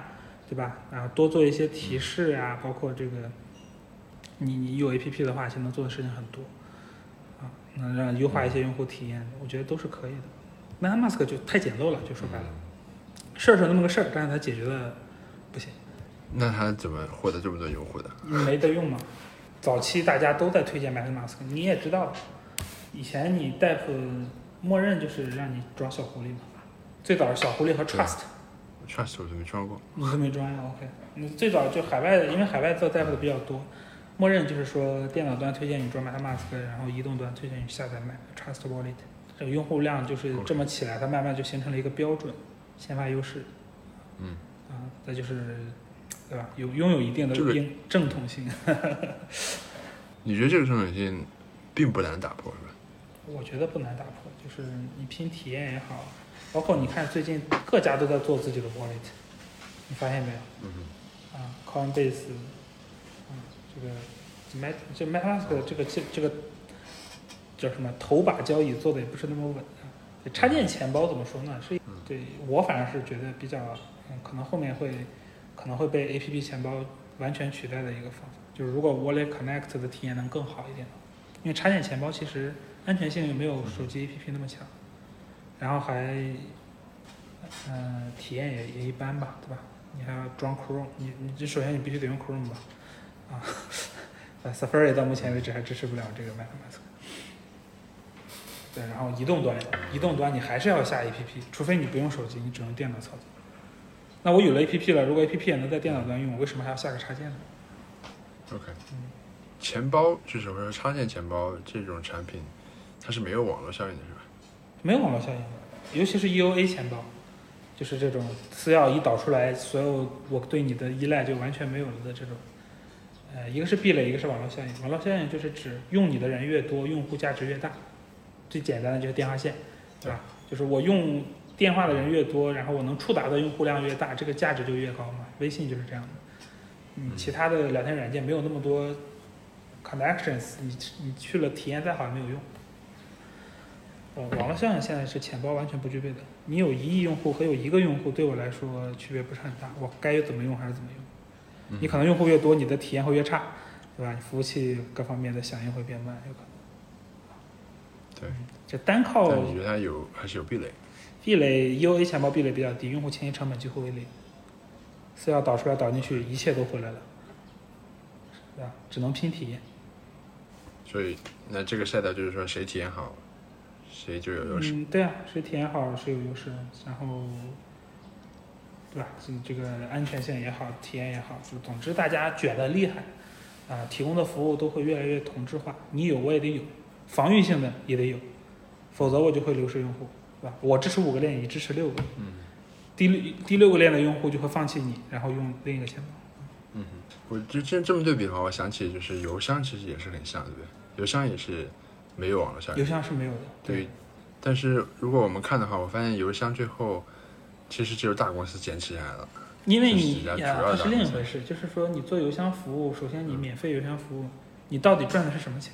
你有一些东西就是说它不在一个更大的生态下面，它自己是活不下来的，比如共享单车，啊，对吧只有被这种美团、滴滴什么的这个支付宝生态纳入进去，成为它的一环，它才，对吧？才能发挥这个价值，啊，这是生态价值，但单点不成立。钱包钱包钱包有点这种感觉，就是 EOA 钱包嘛。智能合约钱包是另一个话题。嗯，智能合约钱包用户粘性大，迁移壁垒高，为什么呢？因为你不能像导出私钥然后再导进去一样，就把所有东西都拿到另一个地方去。哦，这样。啊对啊，你每个用户要布一个合约的，甚至要布几个合约的，对吧？不同链上，每个链都有。你们就是这样，我们就是这样的对啊，而且地址一样的。就是说最简单的，你你你只能是 Safe 可以空投，MetaMask 是没法空投，你识别不了哪些用户是你的。OK，对吧？你你你说这个地址是 MetaMask 注册的，你说不了呀，你无法确定这件事情。我导入了导入了一个新的地址，谁知道我哪儿注册的？我可能手写的，手写了一个助记词或者一个私钥，然后导进来的，对吧？啊，嗯但是那个智能合约钱包不是，你通过我的 Factory 部署的就是我的用户。TID 反正好像都没什么人聊啊，对，呃，熊市了，大家就对吧？聊的少了。我觉得熊市挺好的，就是因为其实最近跟我开会的人挺多。今天咱们俩这是我今天第四个会，前面几乎哦每隔一个小时就有一个小时的会，就这样开下来。呃，真正做事儿的人现在都很兴奋，啊、就是嗯大家看到了这个下一个如果下一波牛市来的话，就我们很多人有这个共识，就一定是 mass adop- adoption 带来的。啊，这一轮可能是说什么机构牛市啊，下一轮应该就是用户红利了。这个 mass adoption 是什么概念？那就是这个现在可能你说 crypto user，你比方说 crypto user，Web 三 user 可能是几千万，啊，那我觉得至少上一个数量级，啊甚至不止几亿人几亿，人，对，可能更高。因为其实如果你门槛降足够低，又有一些好玩的东西的话，其实进用户很快的。你想 B 站上那热门视频都上千万播放，对吧？B 站也不能算一个特别大的互联网巨头吧，用户量是对。我我最近在用那个，今天刚刚玩那个 AI 作画，啊叫什么 DisQ Diffusion，啊，那我不知道，我知道那个 Google 有一个叫做什么 E E L E 还是叫什么来着？那个应该那个就是用文字描述，它给你生成，对对对 Google 的一个一个一个引擎，对，是是很强大。对，然后对我我就之前我我在玩的时候，我是那个西桥跟我介绍，他说这个挺好玩，然后我就去看了一下，我操，一 一进来全是代码，然后我看看完就懵了，我就我就退出了。啊然后他他前天写了一篇文章，就是详细介绍手把手，手把手介绍怎怎么搞的。他说这个代码是怎么回事啊，什么什么，啊我就按着那个操作，就发现还挺好玩的。嗯，我就发现即使不付费啊，就只要这个东西看起来很复杂，嗯，其实流失用户就挺快的，就哪怕它还挺有意思的，然后就这个成本就是两种嘛，一种是叫咱们叫做金钱成本和物质成本，一种就是嗯这个认知成本。啊，认知成本太高的东西，对，也是门槛。就像助记词、公司要这个东西，他就算照做了，他也是为什么？啊，然后他他不知道为什么，他就会把私钥发到微信里去，对吧？他不明白为什么让我非要让我抄下来什么的，对吧？或者他觉得微信够安全，我发的是文件传输助手，我有没有发给别人？为什么不安全？是不是？这这个东西就就啊，就超过普通用户的承受能力了，这就是认知成本。这的确这个人机成本真的那这个太高了，高了这个你就不应该把这些东西泄露，不是泄露，就是怼到用户脸上，对吧？你得给我理解啊，你不理解你就不配用我的产品，OK，那我就不用呗，对吧？这个时候没办法了，我就说啊，你来吧，一千倍啊，对吧？啊，屎也要吃，对吧？这种就这种感觉。嗯，所以你觉得下一个阶段大家不需要一千倍也可以吸引用户一？定得是这样，一定得是这样，要不然你就永远是一个对吧？以金融收益为为主导，而且还不是可持续收益的这么一个东西。然后在全世界利率都是负的，或者说一两个点、两三个点的背景下，你凭什么能维持二十个点？